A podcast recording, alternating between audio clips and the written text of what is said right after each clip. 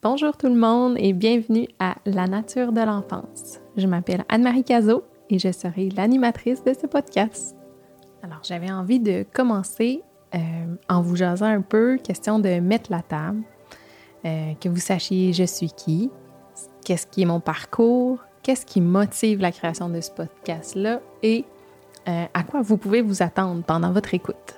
Donc, en premier lieu, je dois dire que je suis une personne plutôt introvertie. J'ai pas tendance à m'exposer ou à me mettre de l'avant. Euh, c'est vraiment un gros défi pour moi. Euh, la seule chose qui peut me faire sortir un peu plus et me dévoiler, ben, c'est vraiment d'avoir une mission, d'avoir un but précis, d'avoir une intention, quelque chose qui me fait vibrer vraiment. Et puis, ben, c'est ce que je vais faire ici. Je suis donc principalement et miraculeusement une maman. Euh, je le dis de cette façon-là parce que mon parcours pour y arriver a vraiment pas été de tout repos.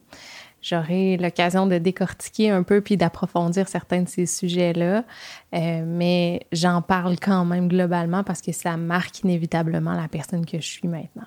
Donc pour nous, ça a été euh, quatre ans de démarche, des opérations, des suivis, toutes sortes d'étapes pour que je tombe finalement enceinte après cette insémination. J'ai vécu une grossesse euh, en dents souvent inquiétante. Et puis, j'ai eu mon petit euh, en 2018.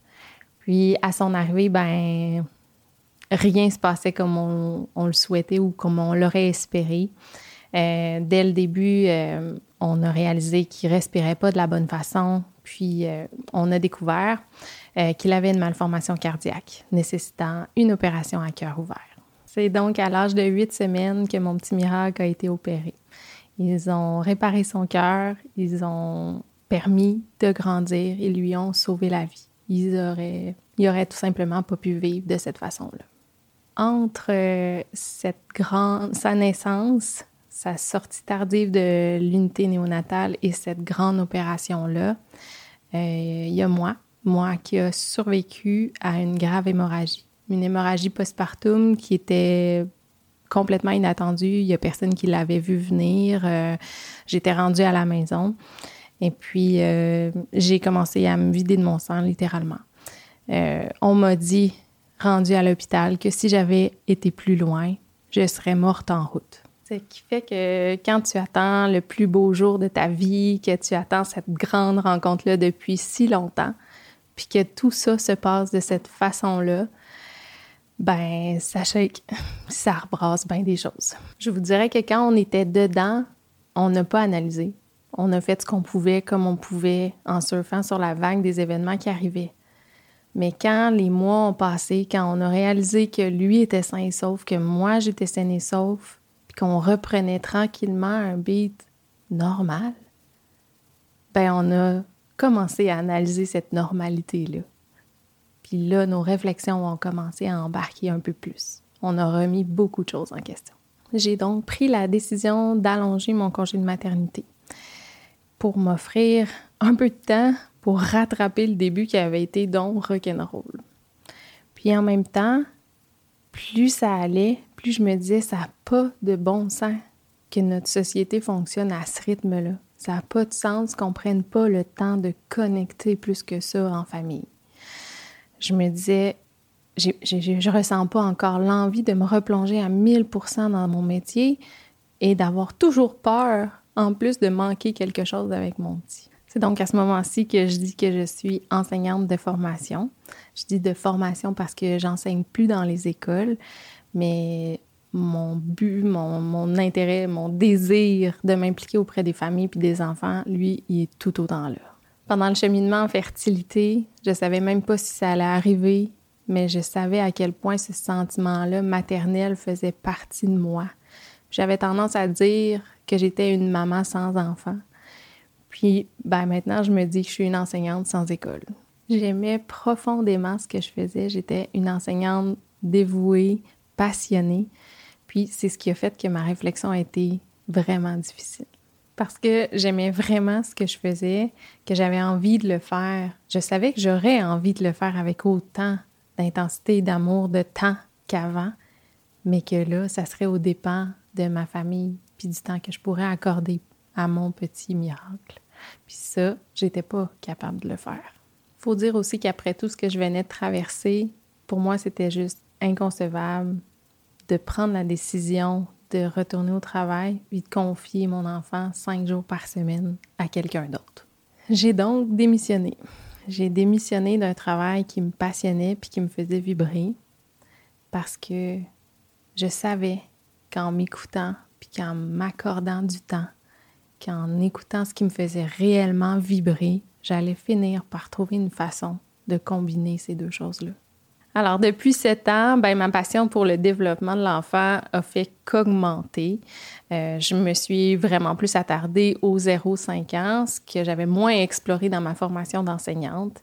Donc, euh, de la lecture en masse, euh, des cours en ligne, webinaires, formations et maintenant les cours à l'Institut Newfield. Je, je continue d'apprendre, j'ai soif de ces connaissances-là. Puis, ben, s'il y a une chose que j'aime autant que de les apprendre, ben, c'est de les partager. Puis c'est ce que je vais faire ici. Le podcast La nature de l'enfance, ben, ça sera mon nouveau terrain de jeu où je pourrai connecter avec vous, partager avec vous. On va aller découvrir ou redécouvrir des sujets en lien avec la parentalité, le développement, l'éducation. Je le ferai par moment avec des invités et par moment de façon solo. Ces trois sujets, le développement, la parentalité et l'éducation, c'est des sujets qui sont hyper sensibles. Ils sont sensibles parce que c'est des sujets humains qui nous touchent directement dans notre évolution, dans notre croissance. Euh, ils sont liés à des relations, des relations avec les gens qui nous ont aimés le plus, qui nous aiment le plus ou ceux qu'on aime le plus. Donc, c'est normal que ça crée toutes sortes de réactions chez vous aussi. Vous allez sûrement remarquer que tout au long des épisodes, je, garde en tête l'angle que la petite enfance dure toute la vie. Donc souvent, on va faire le parallèle avec notre vie d'adulte, avec l'adulte que vous êtes maintenant, avec l'enfant que vous avez été ou l'enfant qui est encore un peu à l'intérieur de vous. Donc, je vous invite à vous ouvrir à cette introspection-là. Si on veut améliorer la vie de nos enfants, ben, il faut tout d'abord commencer par voir ce qui se cache à l'intérieur de nous aussi.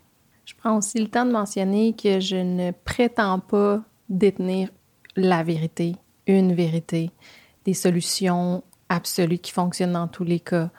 Euh, il n'y a pas de formule magique. Puis justement, parce que c'est des sujets qui sont si humains, si liés à notre histoire, chaque cas est vraiment unique. Puis c'est pour ça qu'il faut prendre le temps de voir à l'intérieur de nous pour mieux faire à l'extérieur.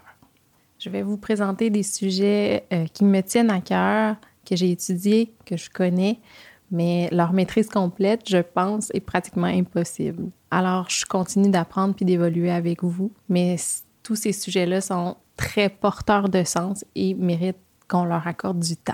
Je ne détiens pas une vérité. Je sais par contre que pour évoluer, pour devenir la meilleure version de nous-mêmes, la meilleure façon de faire, ben, c'est de ralentir. Ralentir pour ressentir ce que ces événements-là ont pu faire vivre en nous.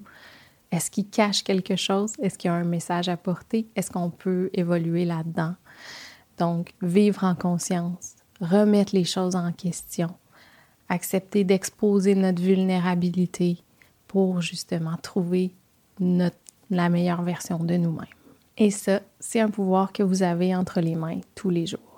Alors, je finis ce premier podcast-là de présentation euh, en vous demandant de venir me jaser. Venez me dire ce que vous, avez en, vous en avez pensé. Venez me partager vos réflexions, vos questions. Je suis la première à me remettre en question puis à m'en poser vraiment beaucoup. Échanger avec vous, ça me rend vraiment heureuse. Alors, venez le faire. La meilleure façon, c'est sur Instagram pour me rejoindre. Ça va me faire plaisir à chaque fois. Alors voilà, l'aventure commence officiellement. Euh, c'est ici que je vous invite euh, à replonger avec moi dans la nature de l'enfance. Bonne écoute! Merci à tous, chers auditeurs, d'être à l'écoute de la nature de l'enfance. Je vous invite à aller évaluer le podcast en laissant un 5 étoiles et en vous abonnant au podcast sur les différentes plateformes. C'est vraiment la meilleure façon de m'encourager. De plus, je tiens à remercier particulièrement le compositeur Louis-Étienne Santé pour la musique La plage du Nord. Également, un grand merci à la librairie La Liberté qui commandite le podcast et vous offre 15% sur tous vos achats en librairie avec le code La Nature 15. Et moi, je vous dis à bientôt et je vous souhaite beaucoup de douceur.